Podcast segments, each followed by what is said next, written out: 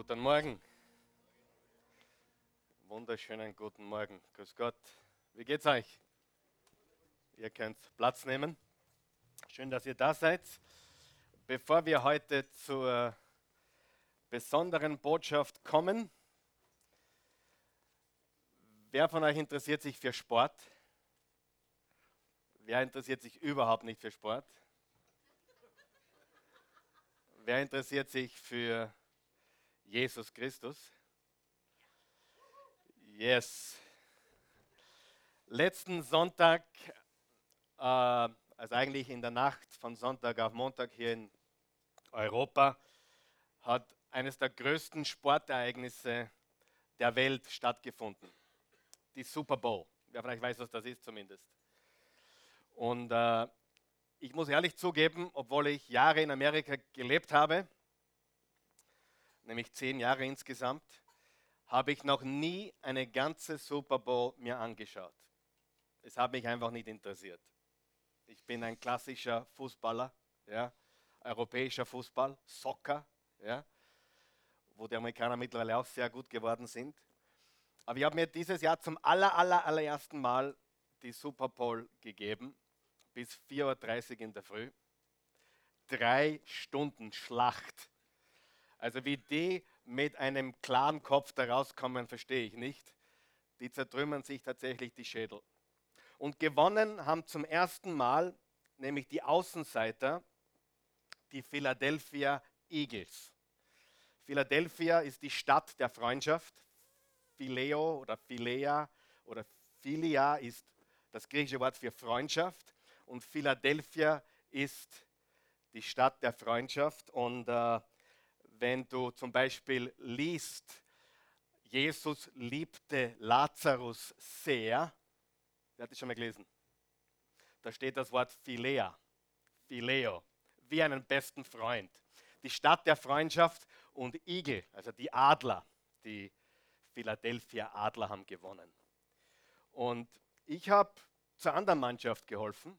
Geholfen ist gut, man hilft ja nichts, man kann nur zuschauen. Aber ich habe der anderen Mannschaft eigentlich die Daumen gedrückt, weil ich ja die Hintergründe nicht kenne. Genauso wenig wie ich bis heute weiß, warum ich Rapid-Fan bin. Keine Ahnung, frage mich was leichteres. Ja, keine gute Idee, aber ich bin es trotzdem geworden, irgendwann einmal als zwölfjähriger Bub. Und so habe ich für die anderen eigentlich die Daumen gedrückt. Und Gott sei Dank haben die Philadelphia Eagles gewonnen. Und vielleicht hast du das Video schon gesehen. Wir wollen euch ein kurzes Video zeigen. Die ganze Mannschaft, nicht ein Spieler, nicht drei Spieler, die gesamte Mannschaft ist aufgetreten, um Jesus Christus die Ehre zu geben. Und äh, vielleicht hast du es schon gesehen, hat über 15 Millionen Views dieses Video und es ist auf Englisch, aber vielleicht kannst du verstehen. Da drei Minuten, ganz kurz, wenn wir uns das anschauen.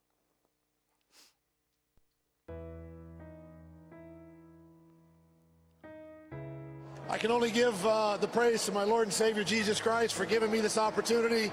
I mean, glory to God first and foremost. We wouldn't be here without him. Unbelievable. All glory to God.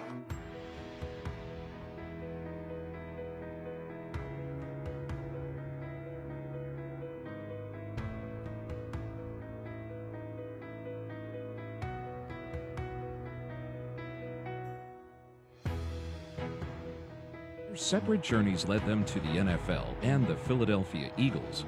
They sought an outlet to come together and created a way to share their faith.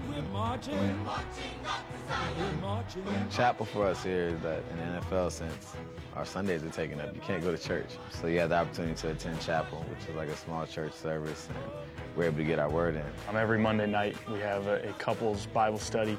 We have a Thursday night team Bible study, and then Saturday nights, we actually get together the night before the game and just kind of pray, talk through uh, the Word, what guys have been reading, what they're struggling with, and just kind of keep it real with each other. To have that here in an NFL um, facility like this, it's, it's really special. How important is it for you to use your platform to glorify God? I mean, it's huge. Um, our number one goal on this earth is to make disciples. Uh, that's the only job that we are pretty much we want to do. Um, so faith in football this Sunday is huge. It's a platform that we have to draw people to the Word, uh, to Jesus. Uh, it's something that we don't take for granted by any means. Uh, it's obviously responsibility, but we love that.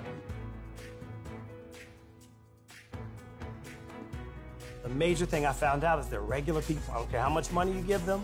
I don't care how much fame a person has. Um, if they don't know who they are inside, it really doesn't matter. Really, what I preach to the players is that football is a platform. It's not your purpose. And the Holy Spirit, in the name of Jesus. We baptize you in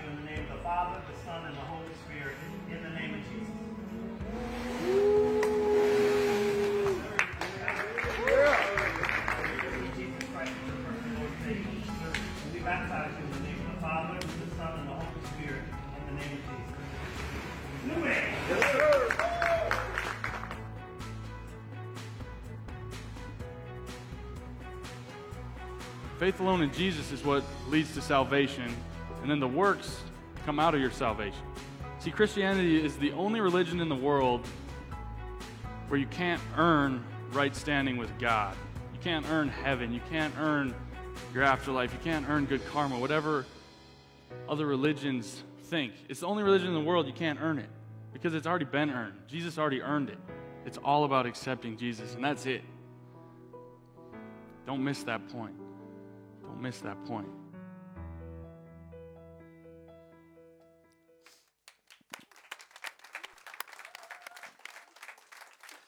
Eine gesamte Sportmannschaft für Jesus. Du sagst jetzt, haben die gewonnen, weil sie an Jesus glauben? Natürlich nicht. Natürlich nicht. Das wäre der größte Quatsch. Es gibt auch auf der anderen Mannschaft Christen, die auch gebetet haben und die haben verloren. Sie, es ist so ein Quatsch, was manche Christen treiben, dass sie glauben, wenn sie beten, gewinnen sie das Fußballspiel. Wenn sie beten, dann werden sie vielleicht noch erfolgreicher. Das ist Irrsinn. Wir müssen eines verstehen, ist alles ein Geschenk Gottes. Amen. Aber wenn Gott uns eine Plattform schenkt, dann werden wir sie nutzen. Richtig? Sieh, da geht es nicht um Gewinnen und Verlieren. Die hätten genauso für Jesus Zeugnis gegeben, wenn sie als Verlierer vom Platz gegangen wären. Es geht hier nicht darum, dass du betest, oh Gott, bitte lass mich gewinnen. Das ist völlig unreif, das ist nicht, was Jesus will. Beten, um ein Fußballspiel zu gewinnen. Da musst du hart trainieren, richtig? Es geht darum, dass wenn der Zeitpunkt kommt, wo Gott dich wohin stellt, dass du bereit bist, diese Plattform zu nutzen für ihn zum Zeugnis. Amen. Darum geht es.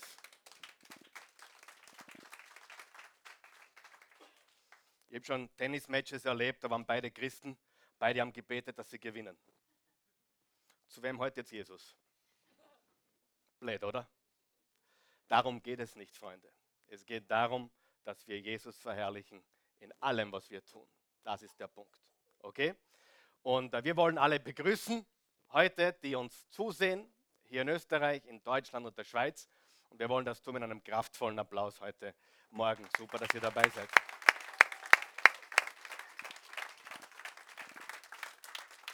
Wir freuen uns ganz besonders, dass die Familie Brauchel wieder da ist. Wir wollen nicht äh,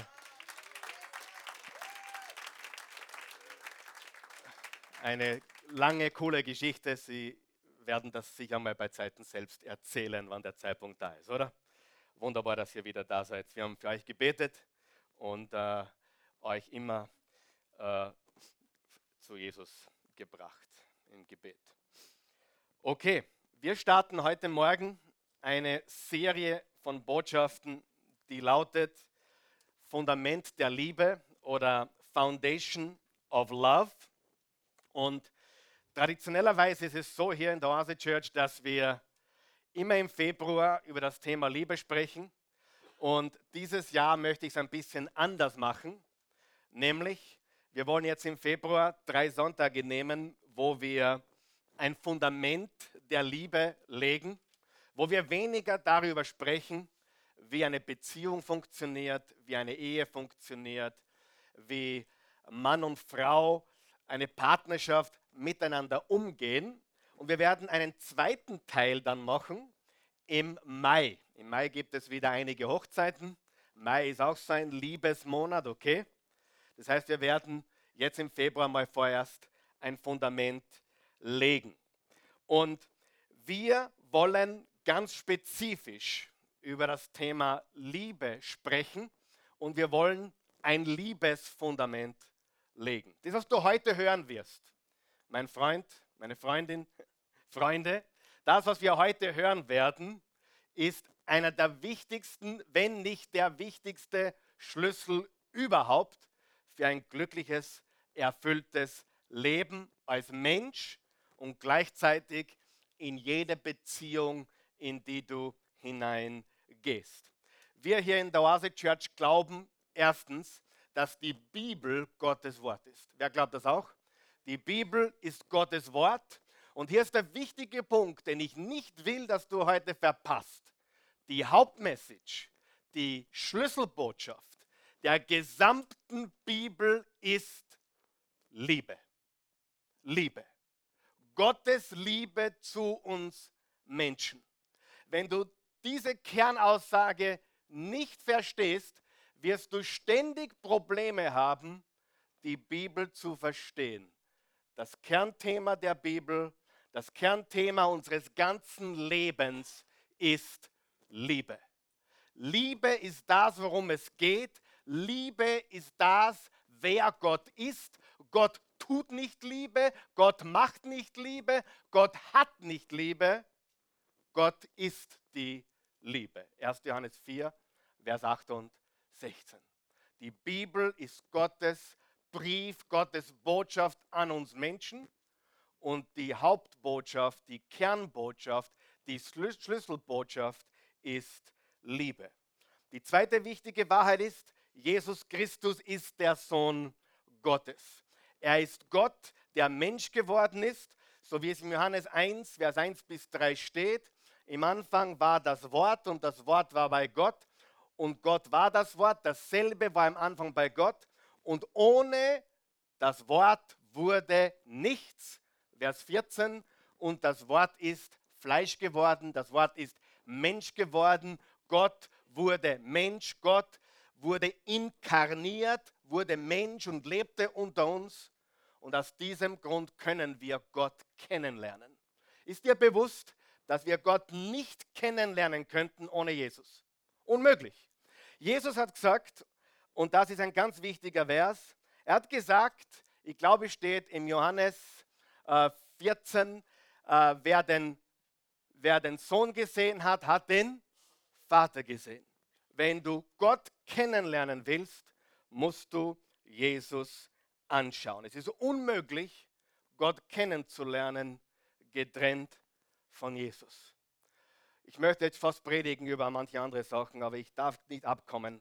Aber was mir sehr, sehr weh tut in der heutigen Zeit, als Mann Gottes, als Prediger, als Mensch, der die Bibel liebt, Jesus liebt, wenn Menschen daherkommen, weil sie es nicht besser wissen. Gott liebt sie alle und sie wissen es einfach nicht besser. Und sie sagen Sachen wie zum Beispiel, wir haben eh alle den gleichen Gott.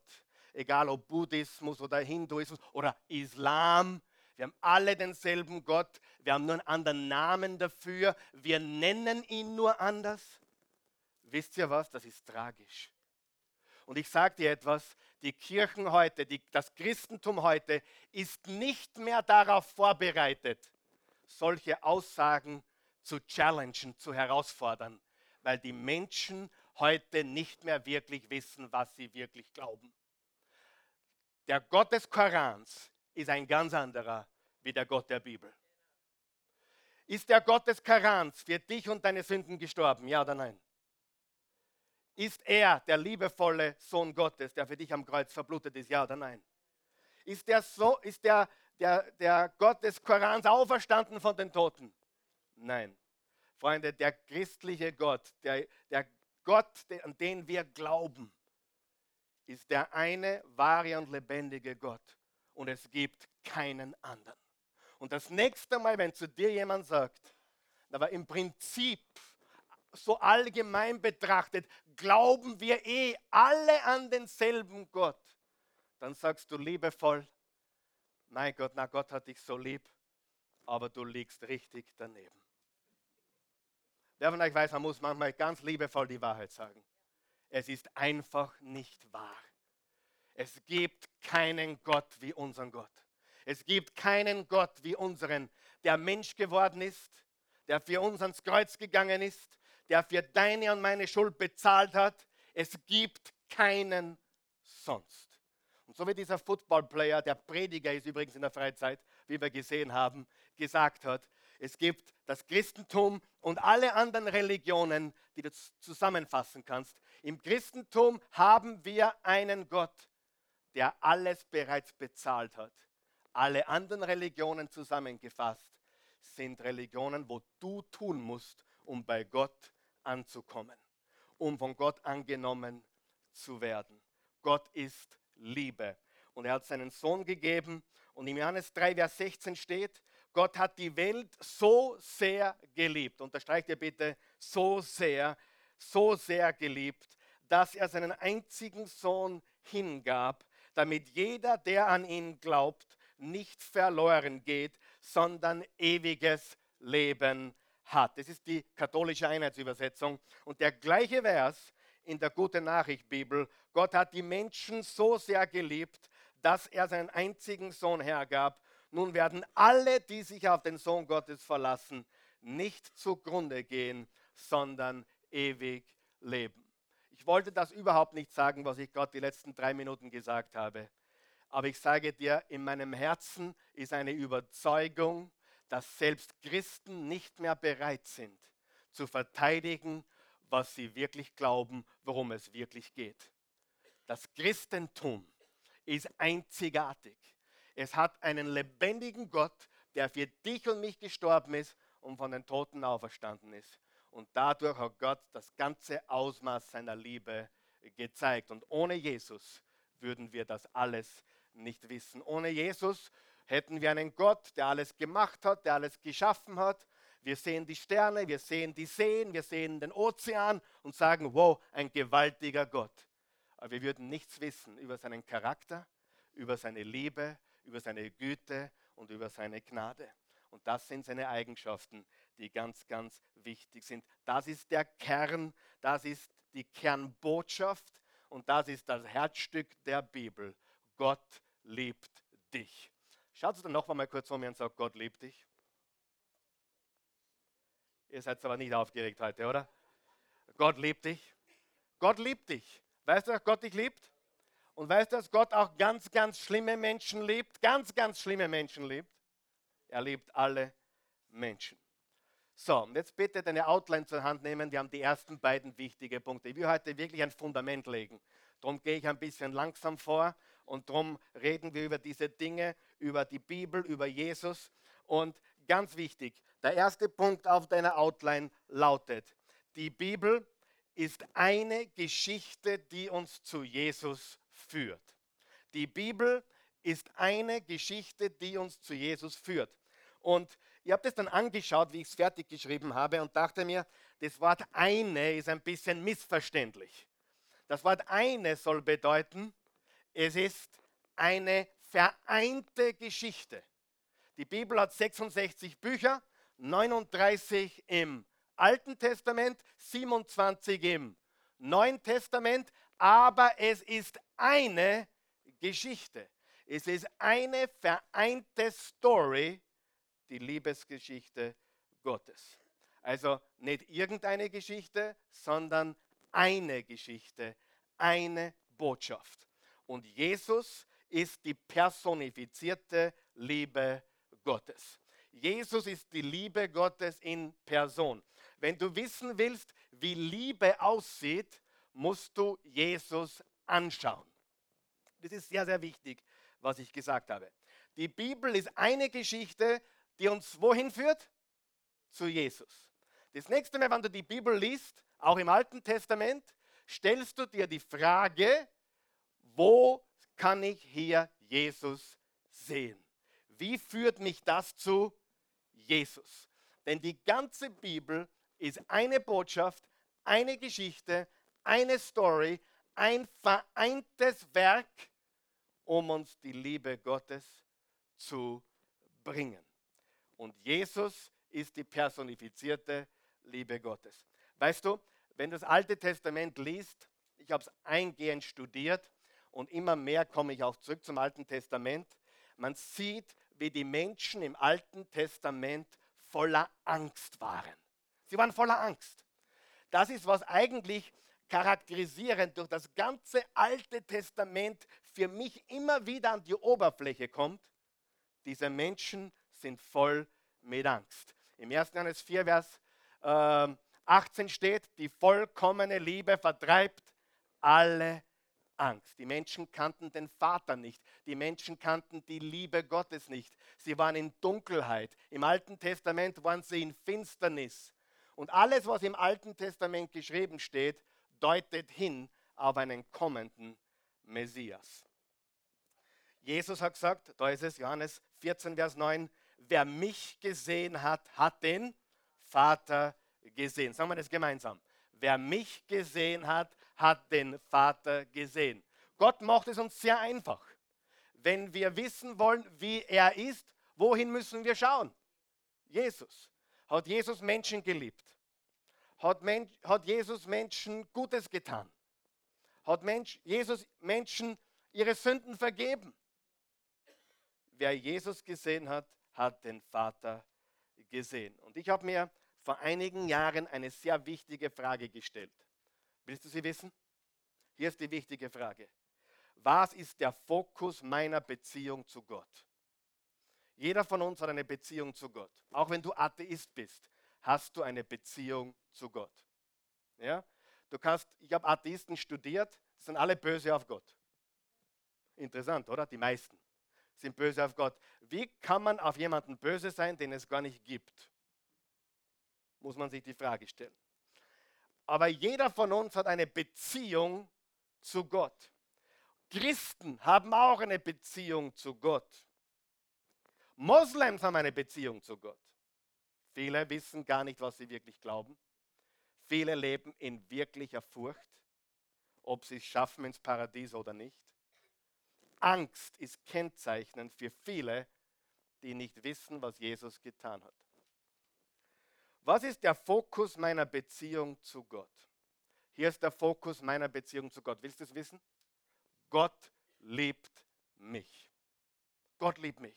Sie alles beginnt mit Gott. Wer liebt Gott? Darf ich fragen? Super, dass du Gott liebst, aber es gibt etwas, was noch viel wichtiger ist. Gott liebt dich. Weil wenn er dich nie geliebt hätte, dann könntest du ihn nie lieben. Und das höchste Gebot lautet, du sollst den Herrn, deinen Gott lieben von ganzem Herzen, mit deinem ganzen Denken, mit deinem ganzen Sein. Du sollst Gott lieben. Aber darüber steht die Erkenntnis, dass Gott mich liebt. Und jetzt habe ich was ganz Wichtiges entdeckt und ich hoffe, ich helfe dir heute Morgen. Ich habe was ganz Interessantes entdeckt. Wenn du die Menschen im Neuen Testament studierst, nehmen wir einen Johannes her, nehmen wir einen Lazarus her, nehmen wir einen Stephanus her, nehmen wir später dann einen Paulus her. Du wirst eines feststellen. Die waren überzeugt von einem. Gott liebt mich so sehr ganz persönlich. Unfassbar. Ich wiederhole das noch einmal. Gott liebt mich so sehr ganz persönlich.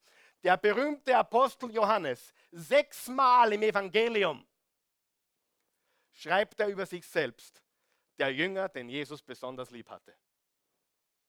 Über sich selbst. Wann hast du das letzte Mal gebetet und auf die Knie gegangen und gesagt, Gott, ich bin's.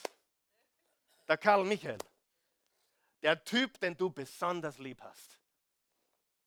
Wann bist du das letzte Mal auf die Knie gegangen und hast gesagt, ich bin die Monika und ich bin die, die du besonders lieb hast? Ist das nicht cool? Ich will, dass du verstehst, das war der Fokus dieser Menschen. Die waren so sicher, dass Gott sie persönlich liebt, dass es zeitweise fast präpotent wirkte. Ich meine, wenn ich sechsmal in einer Predigt sagen würde, ich bin der, den Jesus besonders lieb hat, was würdest du von mir denken? Warum steht das in der Bibel? Warum wird das sechsmal in der Bibel wiederholt, wenn es arrogant ist oder präpotent oder stolz? Hier ist die wichtige Wahrheit. Gott will, dass du das Gleiche denkst. Gott will, dass du das Gleiche sagst. Gott will, dass du dich genauso siehst, weil Johannes ist um nichts besser wie du und ich. Wir sind alle Sünder in den Augen Gottes. Aber was hat Johannes verstanden? Er liebt mich besonders. Was kann der Markus heute noch verstehen? Der Karl Michael. Jesus liebt mich besonders. Eine gewaltige Wahrheit, oder? Was ist aber die Realität? Viele von uns glauben, ja, der Paulus, der Johannes, na klar, das war eine Außerirdische. Unser Pastor ist crazy und außerirdisch, natürlich. Ja, oder besondere Christen, die schon lange dabei sind, die hat Jesus besonders lieb, weil sie viel geleistet haben. Aber ich frage dich jetzt noch einmal, was ist der Fokus deiner Beziehung zu Gott? Wie gut du bist? Wer von euch kennt Christen, die das zum Fokus ihrer Beziehung zu Gott machen? Vielleicht nicht bewusst, aber unbewusst. Ah, ich habe so und so viel die Bibel gelesen. Ich habe so und so viel gebetet. Diese Woche war ich dreimal im Gottesdienst katholisch, evangelisch und in der Oase war ich auch noch. Gibt es alles übrigens. Aber was ist der Fokus deiner Beziehung zu Gott? Ist es, wie gut du bist? Ist es, ob du vielleicht nicht gut genug bist? Ich habe schon wieder versagt. Ist es, oh, ich muss Gott mehr lieben? Oder ist es ganz einfach, Karl Michael, der Jünger, den Jesus besonders lieb hat? Monika, die Jüngerin, die, die Jesus besonders lieb hat. Seht ihr den Unterschied? Wir reden hier von Fokus. Wir reden hier von dem, worauf eine gesunde Beziehung basiert ist. Und wer glaubt von ganzem Herzen, wenn du diese eine Sache einmal für dich verstanden hast und erkenntnis hast, dann wirst du in allen anderen Beziehungen ganz anders sein die zu verstehen, Gott liebt mich ganz besonders. Und ich möchte euch da eine Geschichte kurz vorlesen. Wir haben heute zwei Geschichten. Ist es okay? Ist eigentlich nicht okay, oder? Johannes Evangelium 11, Vers 1 bis 5. Da steht folgendes. Lazarus, ein Mann aus Bethanien, dem Ort, in dem Maria mit ihrer Schwester Martha wohnte, war erkrankt. Maria war jene Frau, die den Herrn mit Salböl gesalbt und ihm mit ihrem Haar die Füße getrocknet hat. Und Lazarus, der krank geworden war, war ihr Bruder. Die beiden Schwestern ließen Jesus ausrichten. Herr, der, den du lieb hast, ist krank. Unterstreicht ihr das? Herr, der, den du lieb hast, ist krank. Wann hast du das letzte Mal so gebetet? Herr, der, den du lieb hast, ist krank. Nicht, hey, der Lazarus, der Arme, ist krank, sondern Herr, der, den du lieb hast, ist krank. Vers 4. Als Jesus das hörte, sagte er, am Ende dieser Krankheit steht nicht der Tod, sondern die Herrlichkeit Gottes. Der Sohn Gottes soll durch sie in seiner Herrlichkeit offenbart werden. Jesus hatte Martha und ihre Schwester und auch Lazarus sehr lieb. Sollen wir das gemeinsam? Sehr lieb. Und ich bin heute da, um dir nur zu sagen, er hat dich sehr lieb. Jesus hat dich sehr lieb. Sagen wir das gemeinsam. Jesus hat mich sehr lieb. Sagen wir es nochmal. Jesus hat mich sehr lieb. Jesus hat mich sehr lieb. Ich bin die Jüngerin, ich bin der Jünger, den Jesus besonders liebt. Halleluja. Ich predige mich glücklich heute Morgen. Einige wissen noch nicht, was geschlagen hat, aber das macht nichts. Wem hilft es schon? Wir müssen beginnen, uns richtig zu sehen. Gottes Liebe ist unfassbar groß.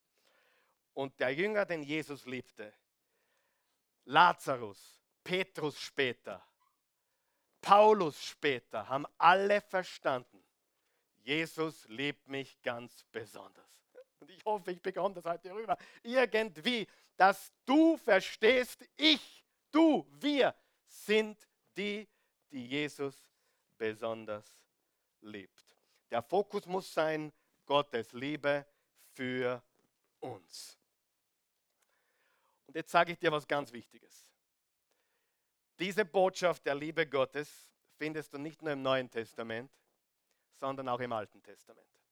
Und wenn du mir jetzt noch 15 Minuten, 15 bis 20 Minuten deine Ohren schenkst und mir genau zuhörst, was ich sage, dann glaube ich, dass du heute von hier gehst, frei von jeglicher Angst und frei von jeglichen Zweifel, dass Gott etwas gegen dich hat, dass Gott dich verurteilen will oder verdammen will, sondern du wirst heute verstehen, er liebt mich ganz besonders. Vielleicht wirst du morgen früh sogar aufstehen und auf die Knie gehen und sagen, ich bin's, der Werner, ich bin's, der Markus, ich bin's, die Alexandra. Weißt du, die Jüngerin, die du besonders lieb hast. Du sagst, sie ist weit hergeholt. Überhaupt nicht. Studiere alle Charaktere des Neuen Testaments, die eng mit Jesus verbunden waren. Alle. Und die wussten alle, die hatten alle diese Gewissheit. Jesus liebt mich persönlich besonders. Er liebt uns alle, aber er liebt mich ganz besonders, wie ich bin. Amen. Ist das eine wichtige Botschaft? Diese Erkenntnis verändert alles in deinem Leben. Es verjagt Angst in deinem Leben, es verjagt Schuldgefühle in deinem Leben, es verjagt Gesetzlichkeit in deinem Leben, es verjagt Sünde in deinem Leben sogar. Weil du nicht mehr äh, sündigst, weil du, du darfst nicht, sondern hey, was ist los mit mir? Ich will gar nicht mehr. Die Liebe Gottes ist so groß.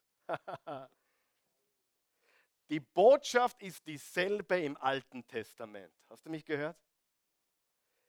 Gottes kompromisslose Liebe. Bevor wir zu dieser Botschaft kommen, eine wichtige Aussage auf deiner Outline, ganz wichtige Botschaft. Gott liebt ganz schlimme Menschen. Weißt du das? Gott liebt ganz schlimme Menschen und er kann gar nichts anderes, denn er ist die Liebe im 1. Johannes 4 steht. 750 Jahre vor Christus, also im Alten Testament, hat Gott durch eine außergewöhnliche, irrationale Liebesgeschichte durch einen jungen Mann namens Hosea, sag mal Hosea. Hosea, ein Prophet im nördlichen Reich Israels, gezeigt, wie groß seine Liebe ist. Wenn du die Propheten im Alten Testament studierst oder liest, kommst du darauf, dass sie alle einen besonderen Auftrag hatten, eine besondere Aufgabe. Sie haben gesprochen im Namen Gottes. Jesaja hatte eine besondere Aufgabe, den Messias anzukündigen.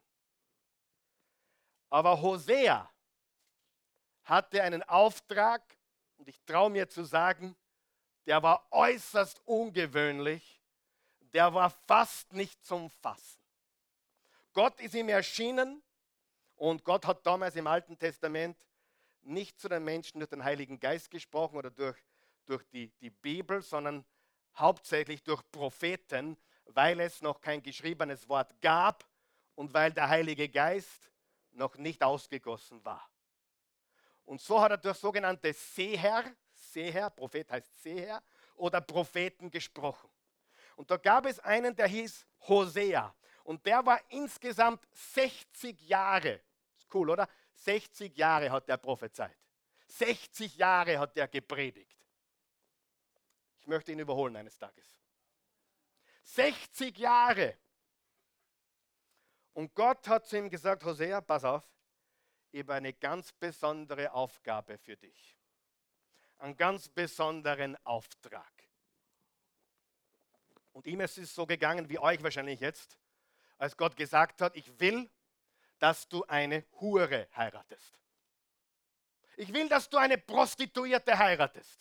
Hosea, du wirst eine Prostituierte heiraten und du wirst mit ihr Kinder haben. Und der Hosea, was?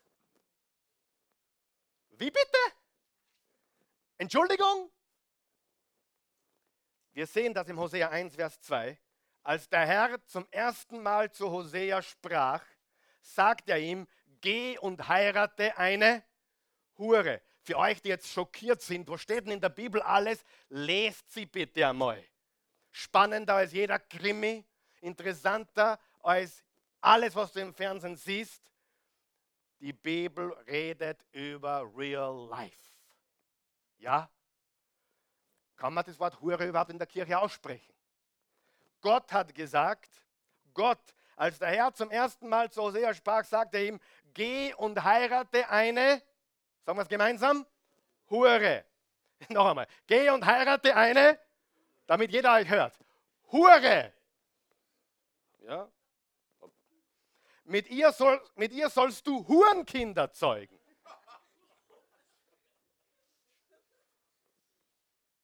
Ich habe nur den Text aus der Bibel kopiert. Kannst ihn nachlesen, wenn du es nicht glaubst. So steht. Wer von euch weiß, Gott ist real und Gott weiß genau, wo wir sind und Gott weiß genau, was es geschlagen hat. Wir können Menschen was vormachen, aber ihm niemals. Heirate eine Hure, mit ihr sollst du Hurenkinder zeugen. Das ist ein Sinnbild dafür, dass das Land zur Prostituierten geworden ist. Es hat den Bund mit mir gebrochen und ist vom Herrn abgefallen. Da heiratete Hosea Gomer, interessanter Name, die Tochter Diblaims. Sie wurde schwanger und schenkte Hosea einen Sohn. Hosea heiratete eine Hure. So wie Gott es gesagt hat.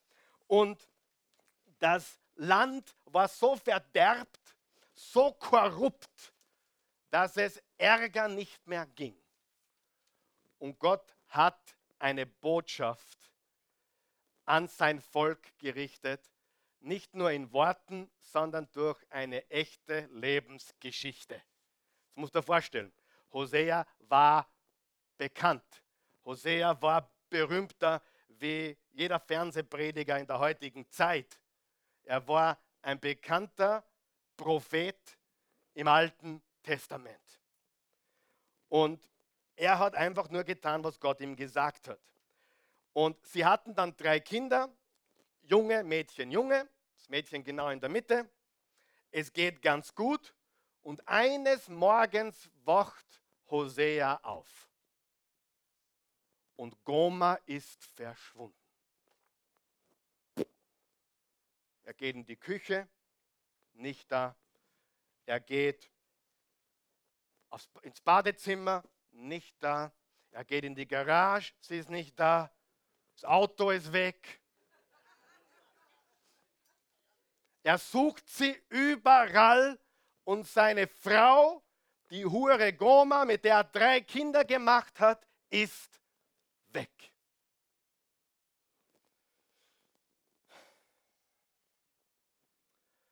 Weißt du, das alles geschah in einer Kultur, wo man glaubte, dass man Liebe mit Geld kaufen kann.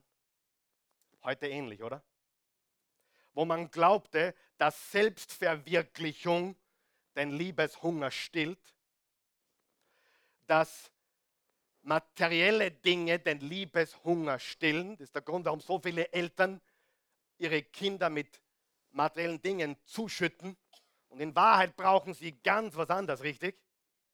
Genau das gleiche Problem heute wie damals. Liebe kann man kaufen, Selbstverwirklichung äh, bringt mir Liebe, Anerkennung und äh, materielle Dinge erwerben und, und, und herschenken ist Liebe. Wer von euch weiß, das ist weit weg von der Wahrheit. Aber Goma ist weg. Und bevor ich weiterlese, ich habe ein paar Theologen und Kommentare dazu gelesen. Ein, ein Kommentar hat geschrieben, nach dem Kreuz von Jesus, wo er für uns verblutet ist, ist die Geschichte von Hosea und Goma wohl die großartigste Liebesgeschichte der ganzen Bibel. Stell dir vor, Gott sagt zu dir, heirate eine Hure und mach Hurenkinder mit ihr. Und am nächsten Tag, dann geht es ein paar Jahre gut, drei Kinder und plötzlich ist sie weg. Was macht Gott jetzt? Was sagt Gott jetzt? Vergiss sie. Wer von euch ist froh, als du von Gott abgehauen bist, hat er dich nicht vergessen. Wer ist froh von euch, als du einmal nicht da warst und als du zurückgefallen bist in eine Sünde, in ein Muster, in ein Schema, wo du nirgends zu finden warst, Gott hat dich nicht vergessen. Lesen wir weiter im Hosea 3. Wer von euch glaubt, dass Gott ein liebender Gott ist? Übrigens, Hosea bedeutet Gott rettet. Hosea ist der gleiche Name wie Josua und Josua ist der gleiche Name wie Jeshua und Jeshua ist der gleiche Name wie Jesus. Hosea war also ein alttestamentlicher Jesus. Ein Bild, eine Botschaft. Halleluja. Kapitel 3 geht es weiter. Hoseas Frau wird befreit. Dann sprach der Herr zu mir, geh und liebe nochmals eine Frau. Alle sind sich einig, das ist die Frau, mit der er verheiratet war, die Goma. Auch wenn sie sich nebenbei von anderen Männern lieben lässt und ständig die Ehe bricht. Denn der Herr liebt die Kinder Israels noch immer, obwohl sie andere Götter verehren und Rosinenkuchen lieben. Ich glaube, da kommt das Wort Rosinenpicken her. Keine Ahnung. Wer von euch kennt ein paar Christen, die gerne Rosinen picken? Gott, ich mag, ich mag dich schon, deinen Segen, deinen Segen will ich schon. Segne mich, heile mich, befreie mich. Aber das andere will ich nicht so sehr. Gehorchen? Nein. Unterordnen? Nein, nein, nein. Heile mich, befreie mich, meine große Zehe tut mir weh. Wer kennt aber so Christen? Rosinenpicker. Wer von euch weiß, Christsein heißt Jesus nachfolgen. Ja? Schaut's nicht so. Hört's mal ein bisschen. Hosea 3.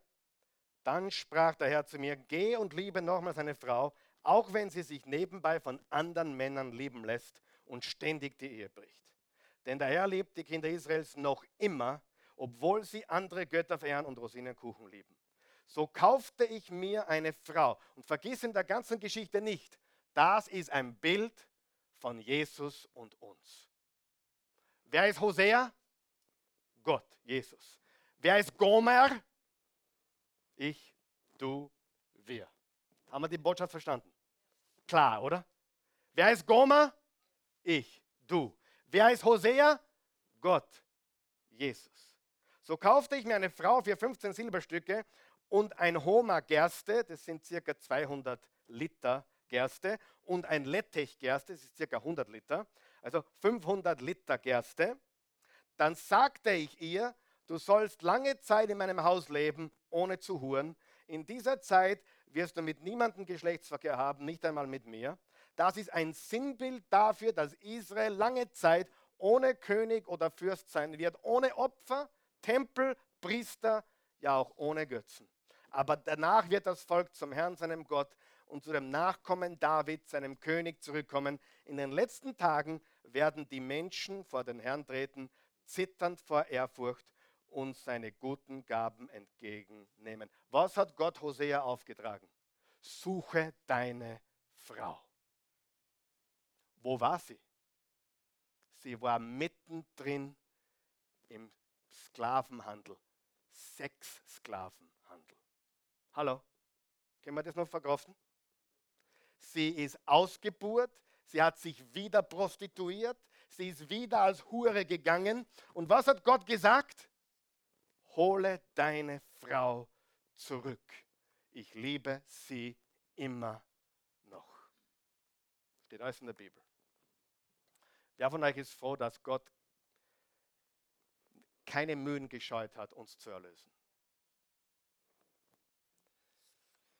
Was hat, was hat Hosea getan? Er bezahlte für sie. Er bezahlte für sie. Jetzt ist Hosea da auf die Suche gegangen. Stell dir das Bild nicht vor. Jetzt kommt er da in das Rotlichtmilieu und fragt den Erstbesten, hast du meine Frau gesehen? Was meinst du, deine Frau, die Goma? Hm. Ich habe sie gesehen vor ein paar Tagen, aber ich habe nicht, gewusst, dass du zusammen seid. Bitte.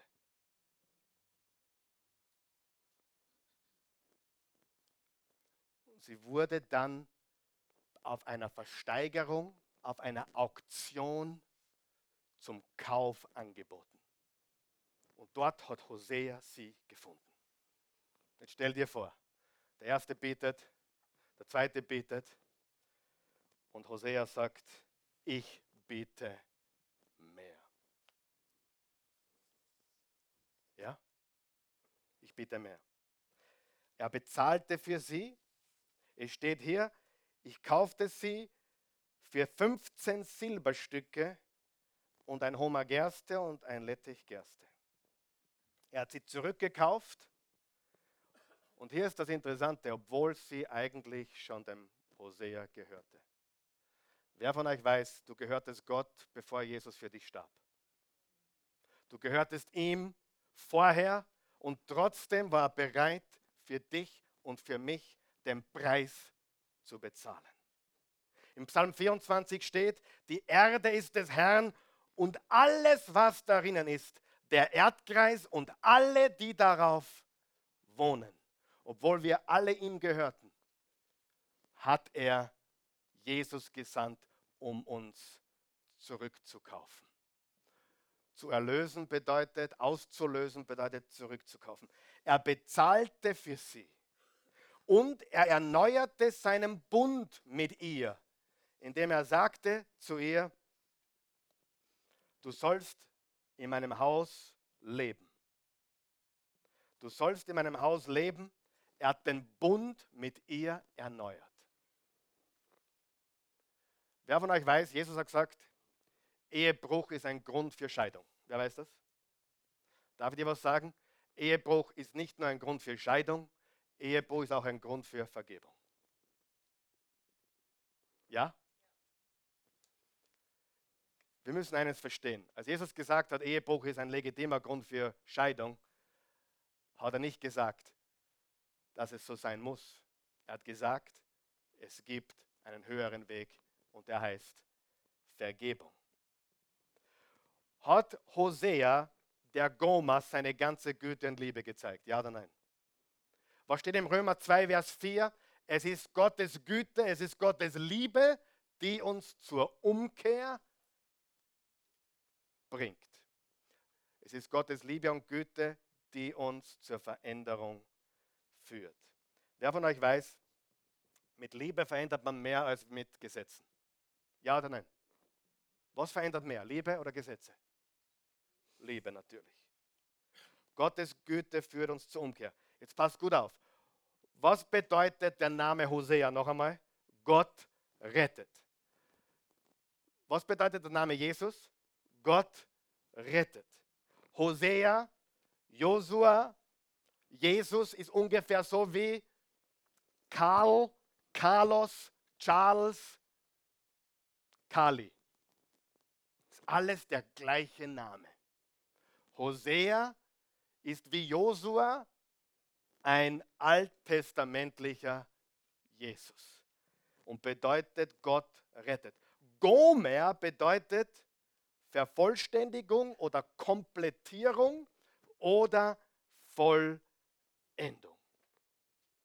Es bedeutet, dass wenn wir zu Jesus kommen, dann sind wir vervollständigt, komplettiert und vollendet.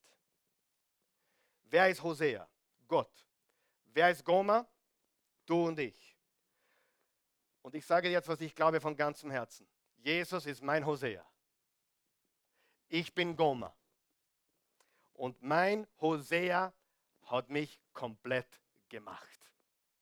Vollkommen komplett gemacht, vollkommen wiederhergestellt. In der heutigen Zeit Liebe ein verworrenes Wort, oder? Frag drei Leute, was Liebe ist, kriegst drei Antworten. Frag zehn Leute, was Liebe ist, kriegst zehn Antworten. In der heutigen Zeit hat man keine Ahnung von Liebe. Und jetzt sage ich dir etwas. Liebe ist schmutzig. Liebe ist sehr schmutzig. Oder besser formuliert, Liebe macht sich schmutzig. Diese Liebe, die heute propagiert wird, auf allen sozialen Netzwerken. Be nice to everybody. höflich überall, liebt einander, steigt niemand auf die Zehe. Kennt ihr das? Das ist keine Liebe. Eigentlich ist das Feigheit. Man geht dem Schmutz aus dem Weg. Wer von euch weiß, Liebe kämpft. Liebe macht sich dreckig. Liebe macht sich schmutzig. Wenn du schon länger verheiratet bist, weißt du, manchmal muss man kämpfen. Ja oder nein? Manchmal ist der Kampf angesagt. Und ich sage dir, nichts zu tun, nichts zu sagen, sich zurückzuziehen, ist nicht Liebe. Liebe kämpft. Liebe macht sich schmutzig. Liebe wird auch manchmal missverstanden, oder nicht? Die Tina Turner hat gesungen, What does love have to do? What's love got to do with it? Liebe ist so ein missverstandenes Wort. Außerdem auch diese, diese, diese so verrückte Selbstverwirklichung, in der wir heute leben. Unfassbar. Wenn du vor 20 Jahren gesagt hättest, im Jahr 2018 wird jeder seine eigene Plattform haben, wo er sich verwirklichen kann. Hätte man jeder gesagt, du bist nicht ganz dicht, oder?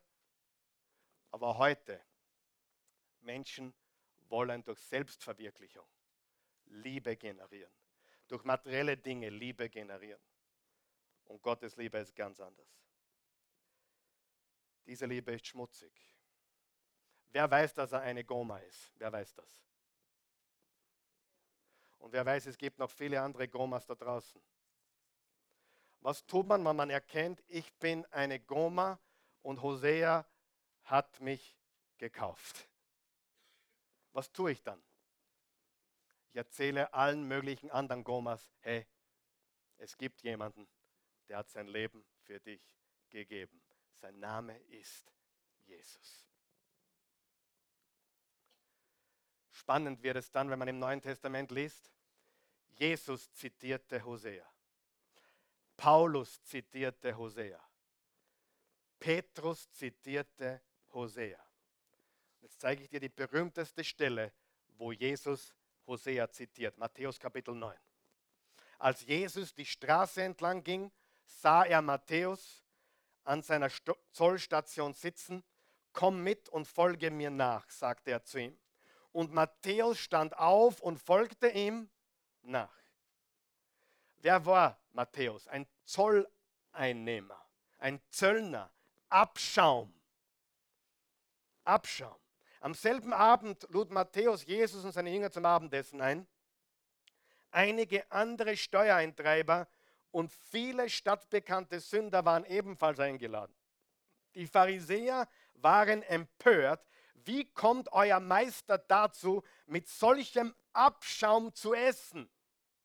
fragten sie seine Jünger. Abschaum. Wie haben die Pharisäer diese Leute genannt? Abschaum. Wie glaubst du, haben die Leute damals die Goma genannt? Hure, Abschaum, oder? Aber schau, was Jesus sagt. Als Jesus es hörte, antwortete er, die Gesunden brauchen keinen Arzt, wohl aber die Kranken. Und er fügte hinzu, nun geht und denkt einmal darüber nach, was mit dem Wort in der Schrift gemeint ist. Ich will, dass ihr barmherzig seid, eure Opfer will ich nicht. Denn ich bin für die Sünder gekommen und nicht für die, die meinen, sie seien schon gut genug. Wer weiß, wo Jesus das herzitiert? Hosea 6, Kapitel 6. Hosea 6, Kapitel 6 sagt er, ich will, dass ihr barmherzig seid, eure Opfer will ich nicht. Und dann sagt er, ich bin für Sünder gekommen, nicht für die, die glauben, dass sie vollkommen sind. Wer ist Hosea? Gott. Wer ist Goma? Du und ich. Was sollen wir mit dieser Botschaft machen? Vielen Menschen erzählen, vielen Gomas da draußen erzählen, dass es einen Hosea gibt, einen Jesus, der dich liebt, egal wo du dich hin verirrt hast. Du bist mit Gott versöhnt, du bist von Gott angenommen, dir wurde vollkommen vergeben, du bist vollkommen geliebt. Und Römer 8, Vers 37 bis 39, nichts und niemand kann mich von dieser Liebe trennen? Amen. Stehen wir gemeinsam auf.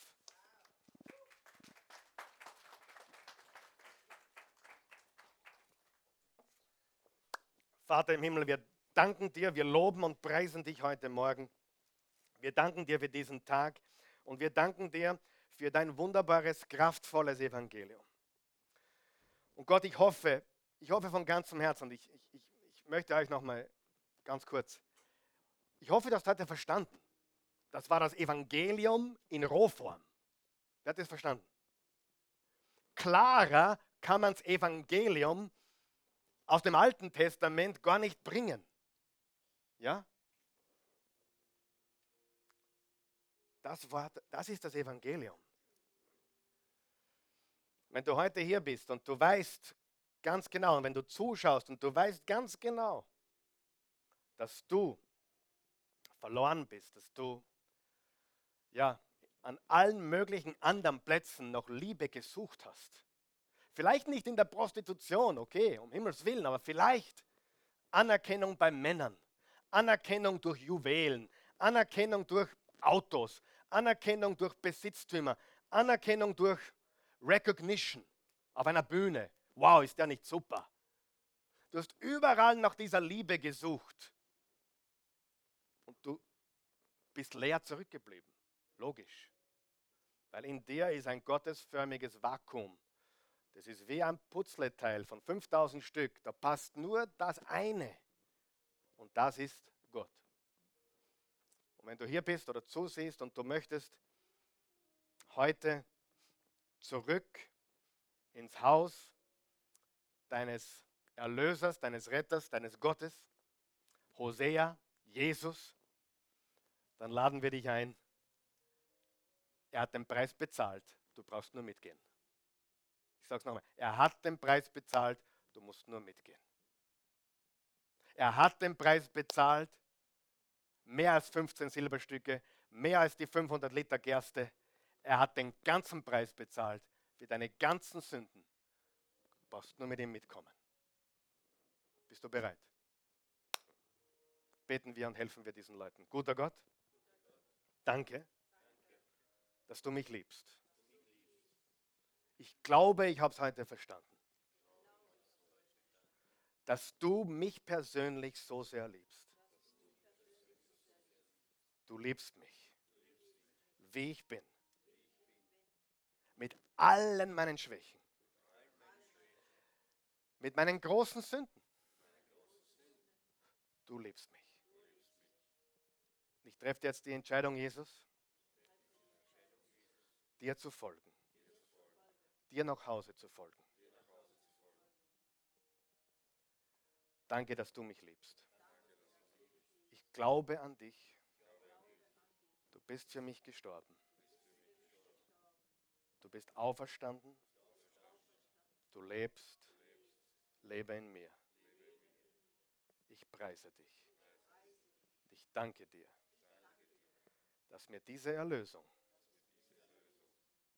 auf ewig niemand, nichts und niemand nehmen kann. Ich bin ein Kind Gottes, versiegelt durch den Heiligen Geist und ich besitze ewiges Leben. Danke.